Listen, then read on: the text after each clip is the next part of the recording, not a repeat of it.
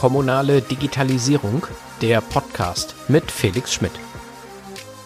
Herzlich willkommen zu Folge 22 meines Podcasts zur kommunalen Digitalisierung. Mein Name ist Felix Schmidt, ich bin dein Moderator und Begleiter auf dem Weg in die kommunale Digitalisierung. Für Kommunalverwaltung wird es langsam wirklich ernst mit dem Onlinezugangsgesetz. Nur noch ein paar Monate bleiben Zeit, um ihre Bürgerdienste auch online anzubieten. Aber so richtig weit sind die Kommunen dabei noch nicht gekommen. Die ganz überwiegende Zahl an Dienstleistungen ist auch heute noch ausschließlich vor Ort zu bekommen. Und selbst wenn, dann sind es Quick und Dirty Lösungen, die meist auch nur Formulare sind, die auf die Homepage gekleistert wurden. Die gewonnenen Daten müssen im Anschluss dann aber doch wieder händisch aus einer automatisch generierten Mail in ein Fachverfahren umgehoben werden. Schnittstellenmanagement, Automatisierung der Bescheiderstellung oder gar der Leistungserbringung, once only aus Sicht der Bürgerinnen, davon sind deutsche Verwaltungsstuben noch viele, viele Arbeitskreise entfernt. Das klingt jetzt schon kompliziert, aber die Herausforderungen werden noch größer, wenn wir uns anschauen, wie kleine Verwaltungseinheiten vor dieser Aufgabe stehen müssen. Verwaltung ohne große Digitalisierungsbudgets. Ohne IT-Abteilungen mit ein paar top ausgebildeten Verwaltungs- und Digitalisierungsnerds, ohne Rechenzentrum im Rücken, die solche Lücken zumindest teilweise abfedern können. Ja, da wird's dann wirklich spannend. Damit das hier aber jetzt keine Meckerfolge wird, habe ich mir einen Gast eingeladen, der zeigt, wie auch kleine Kommunen sich erfolgreich transformieren können wie das mit Optimismus und Spaß an der Freude funktioniert und dabei auch noch Mehrwerte für die Bürgerinnen und MitarbeiterInnen geschaffen werden. Nein, das ist keine Meckerfolge, sondern hoffentlich eine Mutmacherfolge. Und dafür begrüße ich heute Philipp Stolz. Er ist CDO der Gemeinde Saalach in Baden-Württemberg. Hallo Philipp Stolz, ich grüße dich. Hi Felix, grüße dich. Hallo Philipp. Ähm, Salach ist eine Gemeinde in Baden-Württemberg mit nicht einmal 8000 EinwohnerInnen. Ähm, warum investiert ihr so viel Zeit und Wissen in die Digitalisierung und die Umsetzung des Onlinezugangsgesetzes? Lohnt sich das für so eine kleine Kommune wie Salach überhaupt? Ähm, ja, also ich muss in aller Deutlichkeit sagen, ja, das lohnt sich, davon bin ich fest überzeugt. Kleine Anmerkung an dich, Felix, es heißt Salach äh, nicht Salach. Äh, Eieiei, okay, also hoffentlich habe ich nie Kontakt mit eurem Bürgermeister. ja, ich glaube, der ist da vergeben. Das ist schon in Ordnung. Wenn man so eine kleine Stadt ist, dann hat man da auch ein bisschen ähm, äh, Flexibilität in der Aussprache. Aber ja, uns war schon tatsächlich dann bewusst, beziehungsweise der Gemeinde Salach ist bekannt äh, geworden, dass im Prinzip Digitalisierung ein Thema ist, vor dem man sich nicht wegducken kann und auch nicht wegducken sollte. Und gerade beim Onlinezugangsgesetz ist ja eigentlich so der Türöffner, Tür- und Toröffner für die Digitalisierung der Verwaltung ist, man da eigentlich recht schnell früh auch personelle und finanzielle Ressourcen reinstecken sollte. Also das ist tatsächlich was, was recht schnell bekannt geworden ist, auch weil es so ein bisschen von oben ausging. Also ich sag mal, unser BM wollte das und hat es dann auch politisch in dem Sinne dann durchgesetzt, ähm, wobei natürlich jeder bei Digitalisierung in einer kleinen Gemeinde etwas anderes denkt als ein anderer. Aber so hat es im Prinzip angefangen. Hm. Und wie ist es dazu gekommen, dass sich euer Bürgermeister in Salach ähm, so intensiv auch dafür eingesetzt hat? Gab es da einen Grund oder war das einfach nur eine, ich sag mal, eine persönliche, vielleicht auch politische Auffassung, dass man sich damit auseinandersetzen soll? Ähm, also verspricht man sich auch konkreten Nutzen, den man schon definieren kann davon? Ähm, ja, also tatsächlich, der Impuls kam tatsächlich von einer internen, von einem internen Organisationsgutachten, das im Prinzip äh, der Gemeinde Saalach und ihrer Verwaltung attestiert das, okay, ihr habt in dem Bereich jetzt nicht unbedingt eine Lücke, aber die Personen, die sich aktuell darum kümmern, ähm, sind so ein bisschen überlastet. Und da muss man in dem Sinne auch eine strategische und vielleicht eine Projektplanung darüber setzen, um so für die nächsten Jahre sich da auch auf den richtigen Weg machen zu können. Also ähm, das kam durch einen Berater, der dann auch der Gemeinde Gesadach gesagt hat, okay, hier wäre es vielleicht gut, personelle Ressourcen zu schaffen. Und so ist dann auch meine Stelle geschaffen worden. Und kann man das auch ein bisschen mal mit der Vergangenheit oder mit den Herausforderungen, die ihr in, ähm, die ihr bereits identifiziert habt, jetzt äh, vielleicht auch in ähm, irgendwie in Einklang mitbringen oder anders formuliert, nicht in die Vergangenheit blickend, sondern nach vorne, mhm. ähm, die Herausforderungen, denen ihr jetzt äh, begegnet in, äh, in den nächsten, sagen wir mal, 20 Jahren. Mhm. Ähm, hat auch das etwas ähm, damit zu tun, dass ihr sagt, ihr wollt äh, digitale Innovationen stärken, ihr wollt Digitalisierung an sich nach vorne bringen? Also ich glaube schon, weil tatsächlich, ähm, Felix, stell dir vor, die die Herausforderungen, die auf uns zukommen, die sind für Kommunen eigentlich gar nicht so unüblich. Die sind eigentlich, glaube ich, recht standardisierbar. Wir haben im Prinzip einen großen Transformationsprozess in, unseren, äh, in unserem Hause, sage ich mal auch, dass man so ein bisschen von der analogen Bearbeitung auf die digitale Bearbeitung übergeht. Wir haben einen Flächenmangel, dass wir dringend Wohnflächen suchen, Gewerbeflächen suchen, aber die schlussendlich auch irgendwo endlich sind. Und man hat auch im Prinzip so das Gefühl, dass so die internen Ressourcen irgendwo jetzt auch mal an ihren Kapazitäten gegangen sind, man aber auch nicht mehr Mittel hat, weil die öffentlichen Kassen sind klamm, die werden in den nächsten Jahren auch nicht, glaube ich, irgendwie jetzt noch ausgeweitet werden.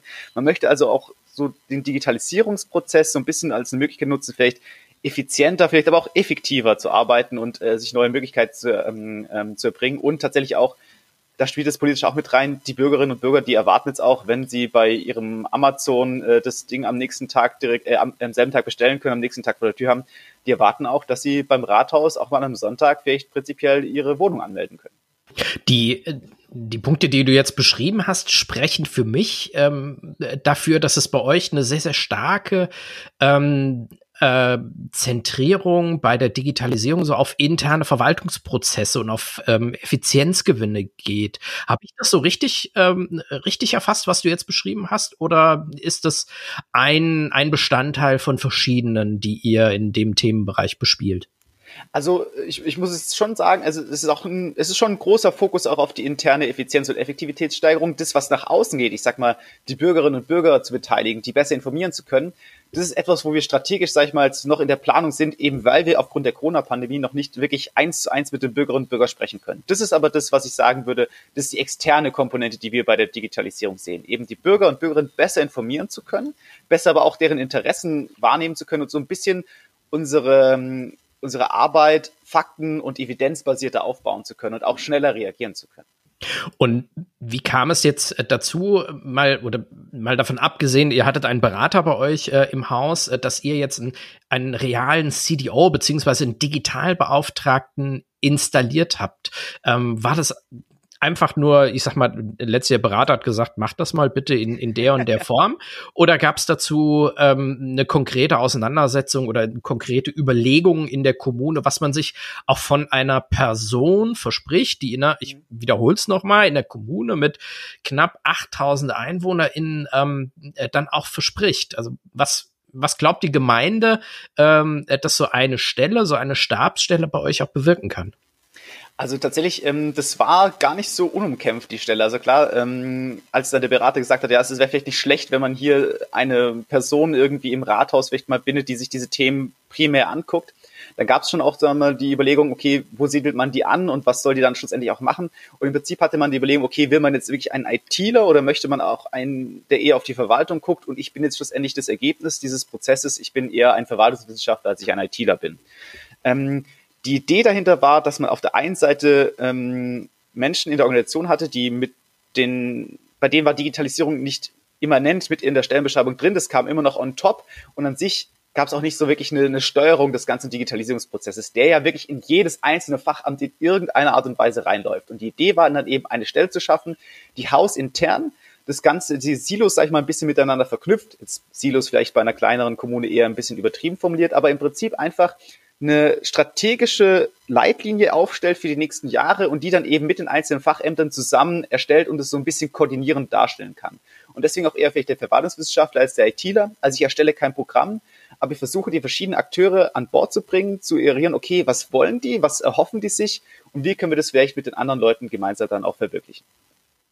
Und das äh, funktioniert bei euch in der Kommune in der Art und Weise, wie du dir das vorstellst? Ähm, oder ist das eine Herausforderung, an der man noch arbeiten muss?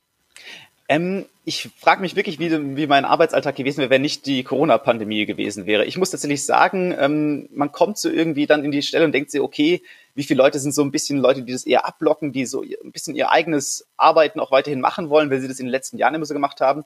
Und Corona hat da wirklich die Tore weit aufgefegt. Die Leute haben ich erlebe das zumindest in meiner Arbeitsrealität, die haben Bock da drauf, die wollen sich digitalisieren, die wollen auch ähm, mehr machen, als sie es bisher gemacht haben. Den muss man nur ein bisschen helfen, erstmal ihre Arbeitslast ein bisschen zu reduzieren. Also es, es läuft tatsächlich, würde ich sagen, sehr gut.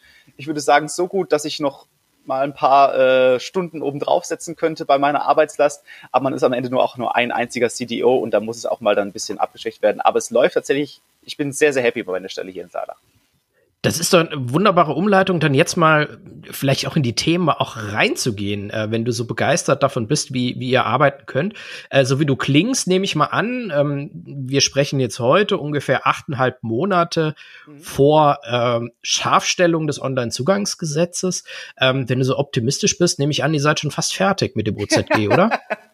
Ja, also natürlich wird das Online-Erziehungsgesetz allein in Saarland durchgesetzt, aber ich bin tatsächlich äh, durchaus schon optimistischer, ähm, wie das Ganze bei uns aussehen wird. Also ich würde sagen, die internen Umorganisationen, also ich sag mal, hier mal die äh, Zuständigkeiten dargestellt, hier mal über sich geschaffen, welche Dienstleistung haben wir denn überhaupt, die sind jetzt nahezu abgeschlossen. Die Führungskräfte und die Mitarbeiter sind informiert darüber, was das Online-Erziehungsgesetz eigentlich ist. Das hat ja nicht unbedingt jeder auf dem Schirm und warum wir das machen, warum das auch gut ist, was wir machen. Also ich würde sagen, der interne Informationsprozess ist abgeschlossen und jetzt geht es schlussendlich wirklich an, also Butter an die Fische. Jetzt müssen die Dienstleistungen digitalisiert werden. Da bin ich gerade dran und so, sag ich mal, noch am Anfang des Ganzen, bin aber tatsächlich recht optimistisch, dass wir da eine gute Anzahl von Dienstleistungen am Ende des Jahres auch dann präsentieren werden können. Ja. Und wie habt ihr die Dienstleistungen, die ihr jetzt angehen wollt, priorisiert? Also rein nach, sag mal, Publikumsverkehr oder nach Aufwand oder nach, ähm, äh, nach, nach ähm, Komplexität? Wie, wie seid ihr da vorgegangen bei der Auswahl? Ähm, da sind so zwei Dinge, die damit reingespielt haben. Auf der einen Seite hat in Baden-Württemberg ähm, die BitBW, also unser IT-Dienstleister, hat einen Prozess geschaffen, der es ermöglicht, äh, einige Prozesse sehr, sehr leicht und sehr, sehr schnell zu digitalisieren, in dem Sinne, dass man sie halt online beantragen kann. Äh, da komme ich vielleicht später noch dazu. Die als solche dann zu digitalisieren, das geht recht schnell. Mit denen wollten wir dann anfangen und dann ging es uns vor allem darum, okay, welche Dienstleistungen haben wir denn noch? Weil es sind nicht nur die 163, die uns da die BitBW gemacht hat, sondern es sind deutlich mehr.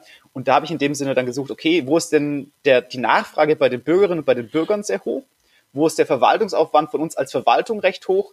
Und dann noch so eine, also wie schwer ist, also wie, wie, wie vielschichtig ist der Prozess als solches? Und da habe ich dann in dem Sinne so priorisiert, dass ich dachte, okay, am wichtigsten ist, dass die Bürgerinnen und Bürgerinnen was, was sie sehr häufig nachfragen, digitalisieren können. Dann soll es prinzipiell auch meinen Kolleginnen und Kollegen den Verwaltungsaufwand ersparen. Und dann so als, als vierte Ebene, okay, da muss ich auch so ein bisschen beurteilen, okay, wenn ich schnell zwei Prozesse digitalisieren kann, die nicht so aufwendig sind und dafür einen komplexen dann hinten reinschiebe, dann bin ich tatsächlich dann so in den absoluten Zahlen war mir das dann wichtiger, als dann schlussendlich den komplexeren Prozess zu machen. Also eine gewisse Priorisierung ist da durchaus schon vorhanden. Und kannst du so grob auch schon abschätzen, wann du beispielsweise die, die Dienstleistung mit dem höchsten, ich sag mal, Traffic ähm, auch umsetzen kannst? Also wann es die Bürgerinnen und Bürger äh, bei euch in der Kommune auch wirklich merken, dass das OZG auch da ist? Ähm, ich glaube, also ich möchte eigentlich so im, im November, Dezember tatsächlich so einen, so einen digitalen Kickoff dann auch in dem Sinne zelebrieren, weil ich dann davon an, ausgehe, dass ich dann eine solide Anzahl an Dienstleistungen, die auch ein recht gutes Spektrum haben werde, anbieten kann und der Bürger auch tatsächlich dann da einen Mehrwert für sich sieht. Aktuell jetzt, wir haben ähm, 25, 26 Dienstleistungen gerade ähm, online, die man machen könnte. Das ist mir ein bisschen zu wenig. Ich möchte eigentlich so bis im Herbst dann so auf 180 ungefähr sein, äh, vielleicht, vielleicht auch ein bisschen weniger, man weiß nicht, wie das Leben spielt. Aber dann würde ich sagen, dann ist so eine Vielfalt da und auch da immer Prozesse da, die man so häufig braucht, dass es dann auch an die äußeren, an die Bürger wirklich kommunizierbar ist, dass da wirklich eine Plattform ist, auf der man dann digital auch in Saalach dann seine Sachen anstellen kann. Die komplexen Sachen, da muss ich dir sagen, Felix, das wird tatsächlich eine sehr, sehr schwierige Angelegenheit. Sobald man im Prinzip bei einem äh, Vorgang einerseits entweder das Bezahlen hat, das ist prinzipiell noch äh, anbindbar, aber ich sag mal, eine Schriftformerfordernis oder bei manchen Dienstleistungen muss man auch ähm, per Gesetz einfach auch noch persönlich anwesend sein. Die werde ich dir nicht ohne weiteres digitalisieren können. Da werde ich tatsächlich dann irgendwann auch die Rückendeckung vom Land oder vom Bund brauchen, weil ich dann irgendwann wissen muss, okay, wenn man für ein, eine Ehe beide anwesend sein muss, dann ist es da einfach nicht online ableistbar. Echt? Das kriegt ihr noch nicht hin? Nee, also mein Favorit ist auch die Seebestattung. Also Salach hat keine Idee, aber es gibt die Dienstleistung Seebestattung. Wie ich die digitalisieren soll, ist mir manchmal auch fraglich. Ja, da ist doch äh, das Thema Metaverse wahrscheinlich gerade das, äh, das Entscheidende. Genau. Aber wie geht ihr denn ähm, als, äh, als kleine Kommune an dieser Stelle vor, wenn ihr sagt, wir wollen uns jetzt eine, eine OZG-Leistung nicht nur anschauen, sondern auch digital anbieten? Ähm, beschränkt sich das dann ähm, oftmals dann auch dahingehend, was der Gesetzestext vorgibt, also dass die Bürgerinnen und Bürger etwas digital beantragen können? Oder betrachtet ihr da auch ähm, direkt die internen Verwaltungsprozesse mit, um möglichst viel auch medienbruchfrei auch absetzen, äh, auch umsetzen zu können? Also das Thema Medienbruchfrei ist tatsächlich, das ist so das, was mir ab und zu mal den Schlaf oder Schlaf rauft. Wir haben im Prinzip äh, beim Organisationsgesetz Umsetzung, wir haben verschiedene Möglichkeiten, die ein und dieselbe Dienstleistung zu digitalisieren. Wir können es entweder über den, ich sag mal in Baden-Württemberg nennen wir das Standardprozess machen. Das ist so im Prinzip wirklich das, das Nonplusultra, der Alleskönner. Der, die Dienstleistung wird komplett von A bis Z äh, online möglich sein. Die läuft dann auch bei uns in die Fachverfahren, also in die Programme rein. Ich mache mal als Beispiel, wir, du meldest eine, eine Hund für die Hundesteuer an, dann kannst du es komplett digital machen. Du hast auch digital schon gezahlt. Und für meine Kollegin oder meinen Kollegen vor Ort ist das Ding direkt in seinem Dokumentenmanagementsystem drin. Der Steuerbescheid geht automatisch raus. Er spart Arbeit. Fantastisch. Das Problem ist aber, diese Prozesse sind sehr, sehr langsam. Davon gibt es aktuell vom Land nur 20. Die werden vom Land entwickelt und da werden auch nicht deutlich mehr hervorkommen. Also damit wird man das Onlinezugangsgesetz nicht erfüllen können.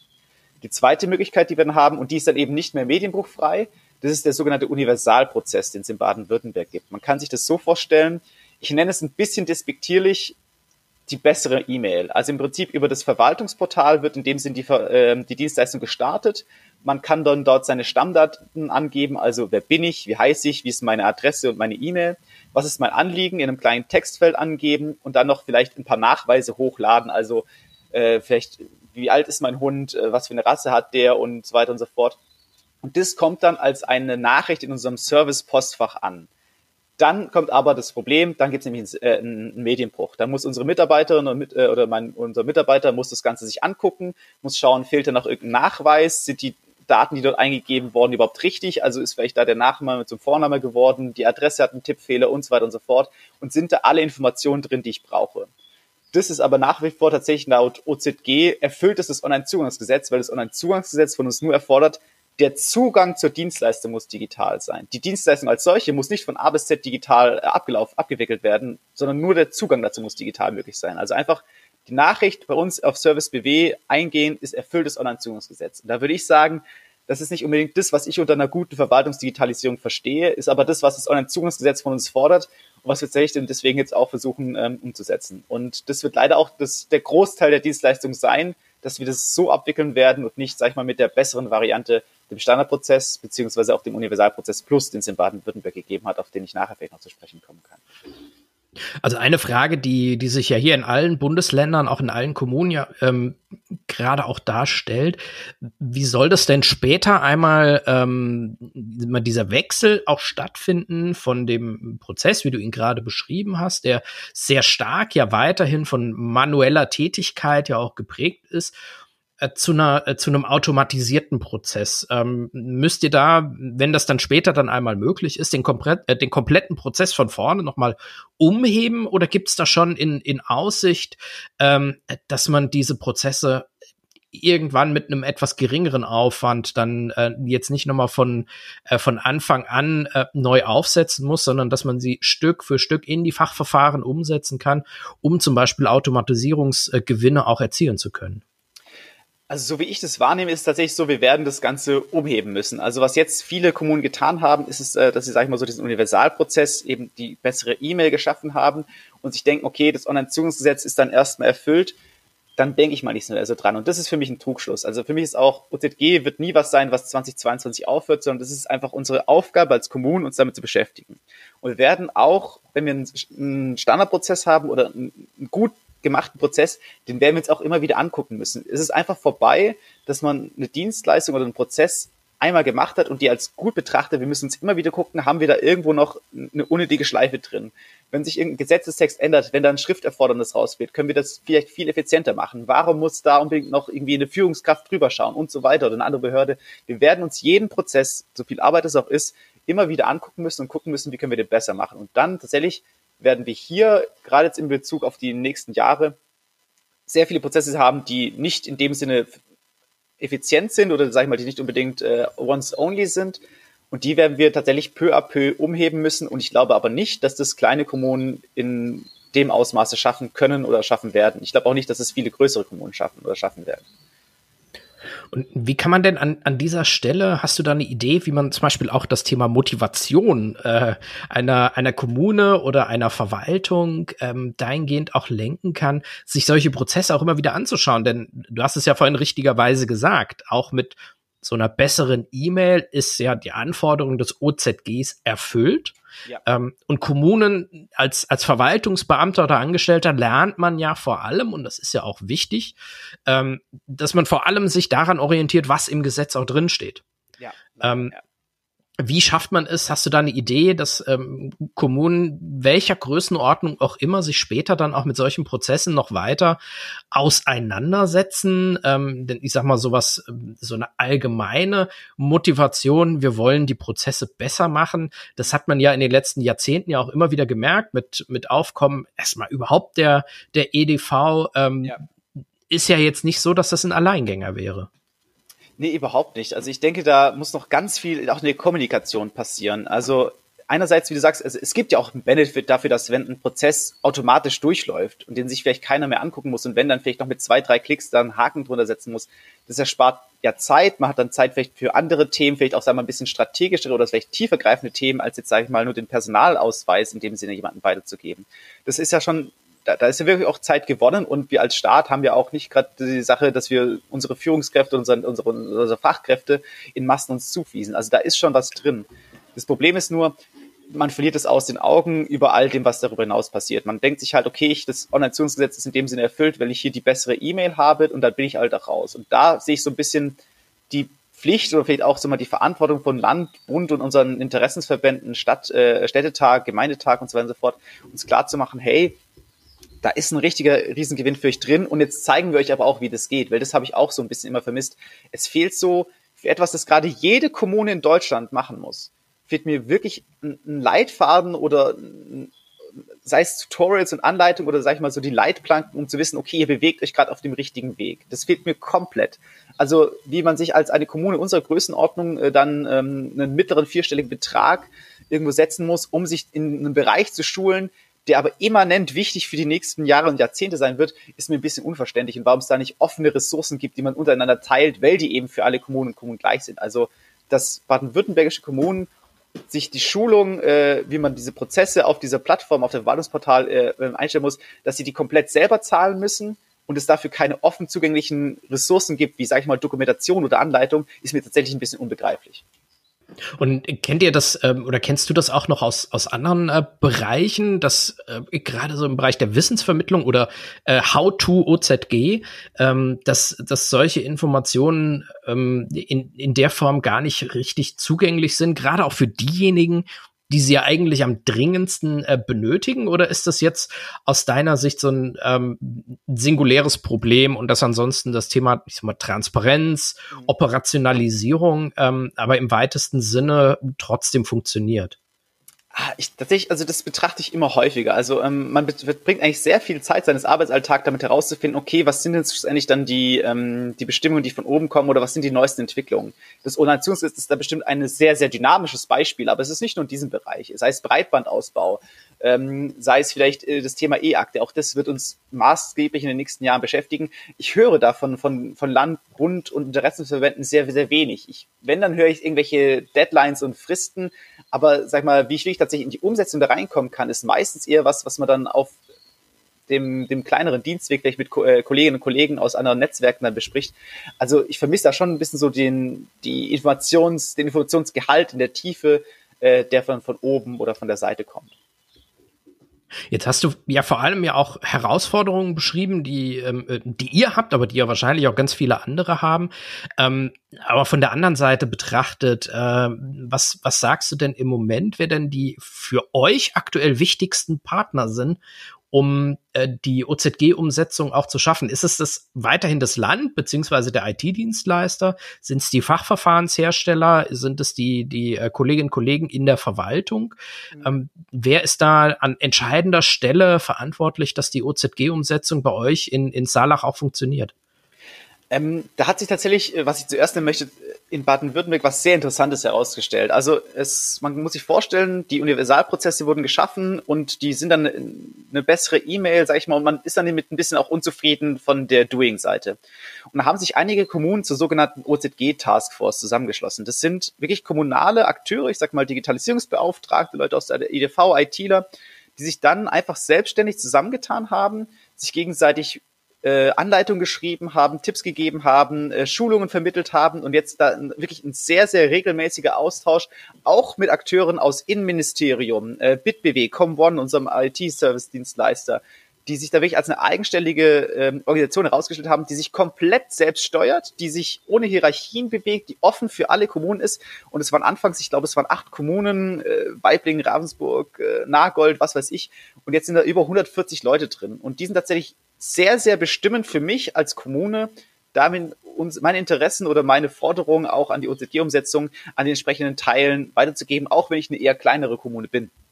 Ähm, ansonsten größere Partner sind klar ähm, das Innenministerium, das dann uns halt irgendwelche Antworten schreibt, wenn wir irgendwelche Fragen im ähm, Digitalisierungsprozess haben. Das geht mal schneller und äh, mal nicht, aber eigentlich bin ich damit recht zufrieden und natürlich unsere IT-Dienstleister, die BitBW und ComOne, die da die Prozesse in dem Sinne für uns schmieden. Aber dem, was ich als Kommune wirklich auf wenig zählen kann, das ist die OZG Taskforce, die wirklich von kommunaler Seite aus für Kommunen betrieben wird und im Prinzip so ein, für mich ein erstes Beispiel dafür ist, was so hier äh, organisationsübergreifende Zusammenarbeit wirklich sein kann, weil einfach man gemeinsam sich die Themen bespricht, äh, Fragestellungen miteinander erörtert und so auch füreinander Prozesse schmiedet. Also da gibt's auch den Universalprozess Plus. Das ist im Prinzip ein Universalprozess, der aber dann durchaus schon mehr Informationen bringt und auch potenziell mittelfristig dann mal Medienbrüche verhindert, den eine andere Kommune erstellt und den ich mir eins zu eins so, so klauen kann in dem Sinne. Also die Dienstleistung, die wir digitalisieren, die hat ja im Prinzip, die haben viele andere Kommunen auch. Wenn die Stadt Konstanz eine, ein Konzert anmeldet, dann möchte es vielleicht in Saalach ja auch ermöglichen, dass man das digital tut. Und dann schnappe ich mir genau dieselben Prozess, setze da den Namen Saalach drüber, äh, ändere vielleicht noch irgendwie das, die Gebühr, die das kostet oder vielleicht die Plätze, an denen man das machen kann. Und dann habe ich diesen Prozess auch schon in dem Sinne übernommen. Und das kam von kommunaler Seite und nicht von Landesseite, geschweige denn von Landes-IT-Seite. Also das ist im Prinzip die Frage, äh, die sich auch bei vielen anderen Prozessen stellt, der Nachnutzung. Wie kann das ähm, auch, auch äh, für, die, äh, für die kommunale Seite auch funktionieren? Fitco ist da ja eine, eine der Schrauben, äh, die da auch gedreht werden müssen. Aber was mich jetzt an der Stelle, gerade auch zu dem, was du nochmal beschrieben hast, auch sehr interessiert. Für mich klang ja ähm, diese kommunale Initiative so ein Stück weit nach so einer Selbsthilfegruppe der anonymen OZGler, äh, ja. die sich so aus einer, äh, mit die sich hauptsächlich deswegen zusammengeschlossen haben, weil sie nicht wussten, wo sie diese wesentlichen Informationen oder auch Services ähm, herbekommen, die sie brauchen.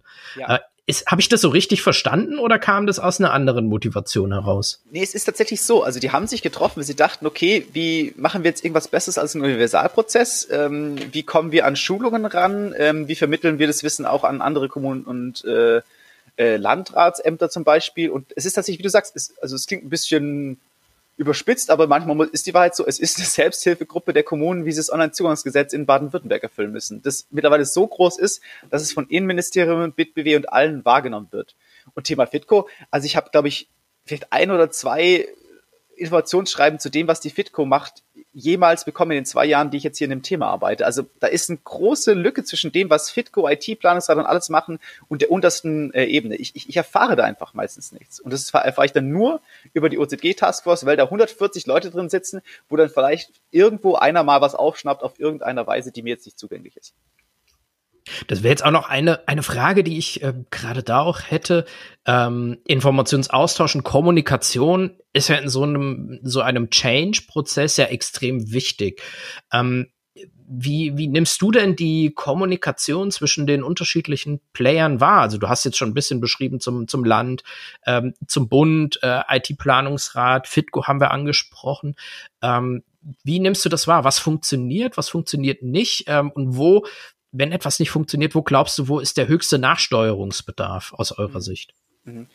Also tatsächlich, ich habe vom Bund, also von, von äh, Bundesbehörden oder Bundesorganisationen tatsächlich äh, kriege ich unfassbar wenig mit. Ich nehme an, die geben das dann an die Länder weiter und die Länder dann an die, unsere Interessensverbände, den, äh, dem Städtetag und dem Gemeindetag.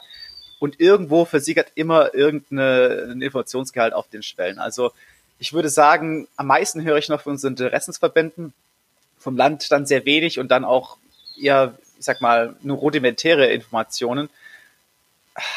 Also wie, wie, wie, deine Frage war ja im Prinzip auch, wie könnte man, wie könnte man oder an welcher Stelle müsste man nachbessern? Ähm, es wäre für mich vielleicht essentiell, dass gerade beim Thema OZG auch unsere Interessensverbände, der Städtetag oder der Gemeindetag, die auch schon in diesen Gremien mit drin sitzen, auch da vielleicht nochmal irgendwie Ressourcen bräuchten, vielleicht auch personelle Ressourcen brauchen, um diese Informationen in einem größeren Detail, in der größeren Detailtiefe an uns weiterzugeben, weil da mangelt es manchmal noch ein bisschen, habe ich das Gefühl, dass da so ein gewisses Abstraktionsniveau einfach nicht mehr nach unten weitergegeben wird. Ich glaube, das Thema Online-Zugangsgesetz und die, die Anforderungen drumherum ist wahrscheinlich ja auch für euch äh, jetzt erstmal das dominierende Thema. Klar, es ist ja auch eine gesetzliche Herausforderung. Aber es ist ja im Bereich der kommunalen Digitalisierung nicht das einzige Thema, ähm, sondern das OZG und die Zugänglichkeit, digitale Zugänglichkeit von äh, Dienstleistungen wirkt sich ja auch unmittelbar auf die Arbeit innerhalb der Verwaltungen ähm, aus. Wie nimmst du das denn wahr, wie das bei den Kolleginnen und Kollegen ankommt, dass erstens sich die Art und Weise der Arbeit entweder schon geändert hat oder mhm. dabei ist, äh, sich zu verändern? Gibt es da bei euch eine Offenheit und, und hast du da auch schon, ähm, ich sag mal, Mittel und Wege gefunden, um so einen Transformationsprozess auch zu begleiten? Ja, ähm, also es ganz wichtig ist einfach, dass die entsprechenden Kolleginnen und Kollegen informiert sind über das, was da passiert, dass sie Sorgen und Ängste oder auch Wünsche oder Anregungen, die auch positiv sein können, auch anbringen können. Also es war für mich immer wichtig, dass ich, bevor ich äh, beim Organisationsgesetz irgendetwas strukturell verändere, die Leute wissen, warum ich das tue, sie mir vorher vielleicht Feedback geben können, ob ich das vielleicht nicht irgendwie besser machen können, weil meistens gibt's da schon noch ein, zwei Anmerkungen, wo ich nicht die Weisheit mit Löffeln gefressen habe. Und dadurch verzögert sich natürlich auch der ganze Prozess ein bisschen. Das ist aber mir in dem Sinne egal, weil wichtig ist mir, dass meine Kolleginnen und Kollegen wissen, warum ich das tue, was ich tue und warum sie dann schlussendlich dann das tun werden, was sie dann tun müssen.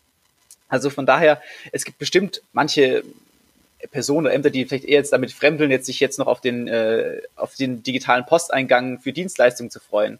Aber wenn man die Leute informiert, warum das der Fall ist, was uns das bringt, was es auch ihnen persönlich für ihre Arbeit bringt, dann schwinden die, die Probleme eigentlich recht schnell dahin. Und äh, man muss den Leuten, muss die Leute auch ein bisschen abholen. Das heißt, ich gehe da nicht mit der Brechstange ran, sondern es ist dann schon eher die Fango-Packung. Ich sage den Leuten, okay, da ist ein Benefit für uns drin den sehe ich hier und da. Und wenn ihr jetzt noch mitmacht und mir eure Sorgen mitnimmt, dann kann ich euch vielleicht auch eure Probleme, die ja auch berechtigt sind, vielleicht noch ein bisschen abmildern oder vielleicht ganz irgendwie im Vorfeld verhindern.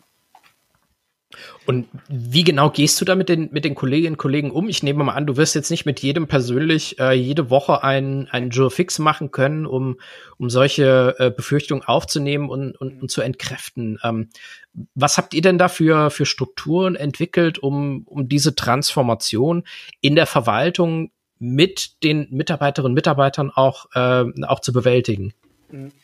Also ich einerseits äh, gibt es so die, die, die ständigen äh, Absprechungen äh, mit Führungskräfteebene. Was es auch gibt, sind Mitarbeiterinformationstermine. Ähm, äh, Sie finden dann ein, zwei Mal im Monat statt, wo man die Leu äh, Mitarbeiter über verschiedene Themen äh, informiert. Ich denke, die Kollegin ähm, dürfte jetzt bald auf die Ukraine-Krise zu sprechen kommen. Ich war bereits mehrmals mit Online-Zugangsgesetz oder verschiedenen anderen Projekten da.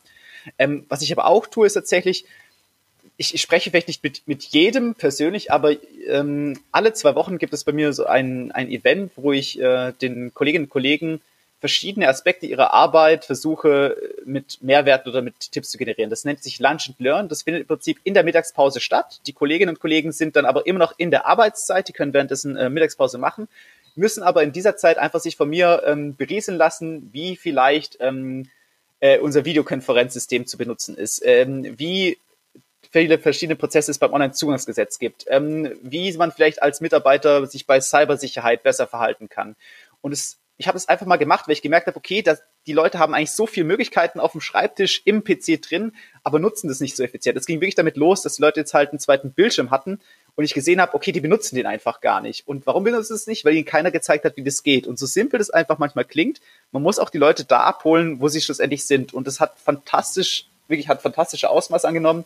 Ich habe mit zwei, drei Themen gestartet, äh, entwickle jetzt immer wieder neue Themen für dieses Lunch and Learn. Und mittlerweile habe ich da ähm, 50 bis 60 Prozent der Kolleginnen und Kollegen äh, alle zwei Wochen mit mir in einer Videokonferenz oder manchmal auch präsent. Und die lassen sich von mir erzählen, wie sie ihre Arbeit effizienter oder besser machen können und geben mir da auch Tipps für weitere Themen. Das ist, das ist richtig, richtig toll. Das freut mich sehr.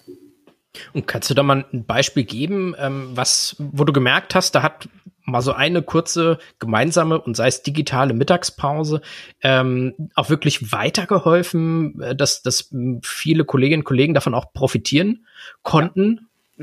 Also, äh, was mich sehr gefreut hat, war, als es um unser Thema Dokumentenmanagementsystem geht, also äh, die Art und Weise, wie wir unsere E-Akte in dem Sinne ablegen. Und wir haben da ein System schon recht lange. Es wird von manchen eher stiefmütterlich, wurde von manchen eher stiefmütterlich behandelt. Da war dann, sag ich mal, der Desktop, ein USB-Stick oder das PC-Laufwerk dann die bevorzugte Variante gegenüber dem Dokumentenmanagementsystem.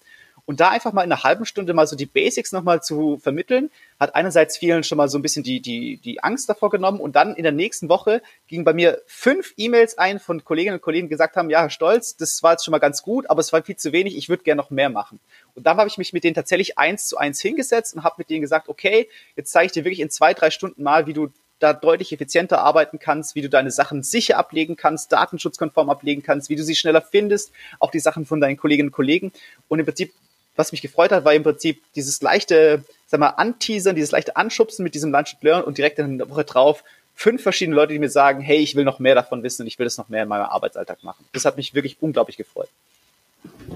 Sowas funktioniert ja mit Sicherheit in einer, in einer ähm, Verwaltung eurer Größenordnung ja auch mhm. persönlich immer noch ähm, sehr gut. Ähm, hast du da auch mal mit Kollegen und Kollegen aus anderen Verwaltungen drüber gesprochen, wie man gerade solche Methoden vielleicht auch ein Stück weit entweder skalieren oder digitalisieren kann? Ähm, weil ich kann mir vorstellen, das, was du beschreibst, ist ja wahrscheinlich in anderen Verwaltungen genauso angesagt, genauso angebracht, ähm, wie das bei euch vielleicht ja auch zu, zu Optim ja. oder zu Verbesserungen auch führen kann. Ja, ähm, da war ich mal auf, einer, ähm, auf einem Event-Treffen der kommunalen Digitallotsen in Baden-Württemberg. Das ist, sag ich mal, so ein kleines vernetztes Programm von Leuten, die digitalisierungsaffin sind in Baden-Württemberg. Wird vom Städtetag organisiert. Und da habe ich das Ganze vorgestellt und ist ja auch nicht so das innovativste Programm. Das machen auch andere Kommunen, die nennen das dann vielleicht anders. Ich denke mal, die Besonderheit bei uns ist, dass es innerhalb der Arbeitszeit passiert und Leute so währenddessen Mittagessen machen können. Und es skaliert tatsächlich recht gut. Einfach dadurch, dass man im Prinzip Videokonferenzen macht und den Leuten in diesen Videokonferenzen also wenn da jetzt 20 drin sitzen oder ob da 40 drin sitzen, das lässt sich sehr gut skalieren und äh, manchmal auch runterbrechen. Danach noch ein kleines Handout gemacht, dass man das auch im Prinzip sich selbst ausdrucken kann, wenn man nicht dabei war. Das, das ging tatsächlich sehr gut. Das Feedback war tatsächlich auch dort sehr positiv und man kann es auch in einer sehr unterschiedlich Größen, sag mal, Flughöhe machen. Es kann damit anfangen, dass man Leuten zeigt, hey, so geht ihr mit zwei äh, Bildschirmen gleichzeitig um. Und kann tatsächlich recht tief mitgehen, so, hey, es gibt diese drei, vier Arten von Online-Prozessen, die digitalisierbar sind. Und da sitzt nicht immer derselbe drin, aber die Leute wissen, dass es das gibt und können auch dann im Prinzip Feedback geben zu Themen, die sie interessieren. Und das mache ich mittlerweile dann auch bald für das Hausmeister und das Bauhofteam, für die Kindergärten im Bereich ähm, Office. Also da, da ist im Prinzip das Einzige, was so das Ganze skaliert, nicht mehr skalieren lässt, ist, dass ich nicht so viel Zeit habe als einzelne Person. In größeren ähm, ähm, Organisationen kann ich mir jetzt nicht vorstellen, dass das auch von der Personal, vom Personalamt vielleicht gemacht wird oder vom Organisationsamt, dass die das sich machen, weil es ist ja im Prinzip einfach ein niedrigschwelliges Inhouse-Schulungskonzept und ich glaube, das machen auch ganz viele Kommunen schon. Das war jetzt mit den, mit den Themen OZG und auch, auch Verwaltungsdigitalisierung jetzt so zwei, zwei Bereiche, die sich ja sehr, sehr stark, ähm, vor allem ja auch nach innen orientieren ja. in ihren Auswirkungen. Ähm, ich nehme mal an, wenn ihr da so unglaubliche äh, Prioritäten und auch Kapazitäten rein investiert, ähm, ist wahrscheinlich äh, das Thema Digitalisierung nach außen, ähm, also was die Bürgerinnen und Bürger vielleicht auch sehr früh auch merken, wahrscheinlich in der Form noch gar nicht möglich äh, in, der, in der Größenordnung, die ihr habt? Oder seid ihr da schon auf dem Weg, auch entsprechende Projekte äh, der, der Digitalisierung draußen auch schon anzugehen? Das ist tatsächlich etwas, ähm, was mir sehr, sehr weh tut. Im Prinzip während der gesamten Corona-Zeit, ähm, ich wollte unbedingt mit den Bürgern, mit Bürgern ins Gespräch kommen, okay, was stellt ihr euch denn unter Digitalisierung vor? Was heißt es für euch und was wünscht ihr euch? Ähm, gerade wenn wir als Verwaltung sagen, wir möchten unsere Bürgerbeteiligung und Bürgerinformation verbessern, da muss ich ja auch schlussendlich die fragen, die dann schlussendlich die Nutzer und Nutzerinnen dieses neuen Systems sind. Also was wünschen sie sich? Wen, wen haben wir denn überhaupt da draußen, der sich dann für uns interessiert und wie würde der am liebsten angesprochen werden? Und das Problem ist, ist ich habe schon Sachen durchaus sag ich mal, mit einem externen Effekt machen können, aber das sind meistens eher nicht so die die ich jetzt als die größten Digitalisierungsprojekte sehen könnte. Also ich sag mal eine Nachbarschaftshilfe während Corona, die sich ähm, niedrigschwellig dann vielleicht irgendwie Einkäufe zu ähm, haben zuschüssern können. Den Digitalpakt für die Schule und die Kindergärten entwickelt, ja. Aber das Wichtigste, und das kommt jetzt auch in diesem Frühjahr, weil es jetzt endlich, sage ich mal, für mich mit dem Licht am Ende des Horizonts auch möglich wird, eine große Veranstaltung im Bereich der Bürgerbeteiligung in Präsenz mit den Bürgerinnen und Bürgern. Ey, was sind denn Projekte, auf die ihr richtig Bock habt, die ihr euch wünscht? Ähm, macht einfach mal so, wir machen da so einen Design-Thinking-Prozess mit denen, okay, Wollt ihr mehr Bürgerinformation? Wollt ihr Beteiligung? Gibt es vielleicht andere Dinge, die ich überhaupt nicht auf dem Schirm habe? Was erhofft ihr euch von Digitalisierung? Und dafür muss ich schlussendlich mit den Leuten erstmal ins Gespräch kommen. Und das habe ich entweder nicht während der Corona-Pandemie machen können und habe es auch ein bisschen neben dem intern ein bisschen schleifen lassen, was mir sehr leid tut. Und es muss jetzt kommen, weil schlussendlich das ist auch das, erst dann kann ich sagen, ich habe eine Digitalisierungsstrategie, wenn ich vom rein internen Rathaus weggehe auf das, was den Bürgern und Bürgern schlussendlich auf der Straße was bringt. Und es muss nicht unbedingt nur der Digitalpakt Schule sein, sondern es muss auch endlich sein, sei es ein Echtzeit-Parkleitsystem, äh, das mit LoRaWAN arbeitet, sei es WLAN in der Ortsmitte, sei es eine Abstimmungsplattform für Bürgerbegehren oder ähnliches. Aber da muss ich eigentlich die fragen, die das dann auch haben wollen, was sie sich wünschen. Und da muss ich abstrahieren, was kann ich denn zeitnah tatsächlich umsetzen. Also was du jetzt beschrieben hast, sowohl mit euren internen Prozessen, aber auch die Ideen, äh, die ihr gerade ähm, äh, da auch verfolgt, seid ihr ja wahrscheinlich weiterhin ähm, ziemliche Speerspitze, was die Digitalisierung nach innen und nach außen äh, ja auch angeht. Also da, da muss, müsst ihr euch, glaube ich, auch gar nicht kleiner machen, ähm, als ihr, als ihr auch wirklich seid. Und das bei, ich wiederhole es nochmal, weil ich es ja, glaube ich, erst vier oder fünf Mal gesagt habe, mit weniger als 8000 EinwohnerInnen. Ähm, also von daher, das ist schon äh, unglaublich, äh, unglaublich stark, wie ihr da auch äh, vorangeht. Ähm, und bin sicher, dass da auch andere Kommunen ja auch von von profitieren können von äh, von solchen Projekten, von äh, von solchen Erfahrungen, die da auch aufgebaut werden und äh, bin bin gespannt und bin mir auch ziemlich sicher, dass man von euch dann auch in der Zukunft bestimmt hier oder da noch ein bisschen mehr hören wird.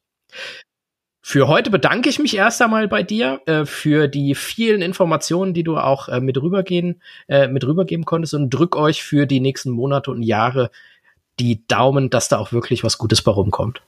Vielen, vielen herzlichen Dank, Felix. Danke dir. Das werde ich gut gebrauchen können. Danke, dass ich hier sein durfte. So, das war's für heute. Ich hoffe, du bist auch bei der nächsten Folge wieder mit dabei. Dein Felix Schmidt.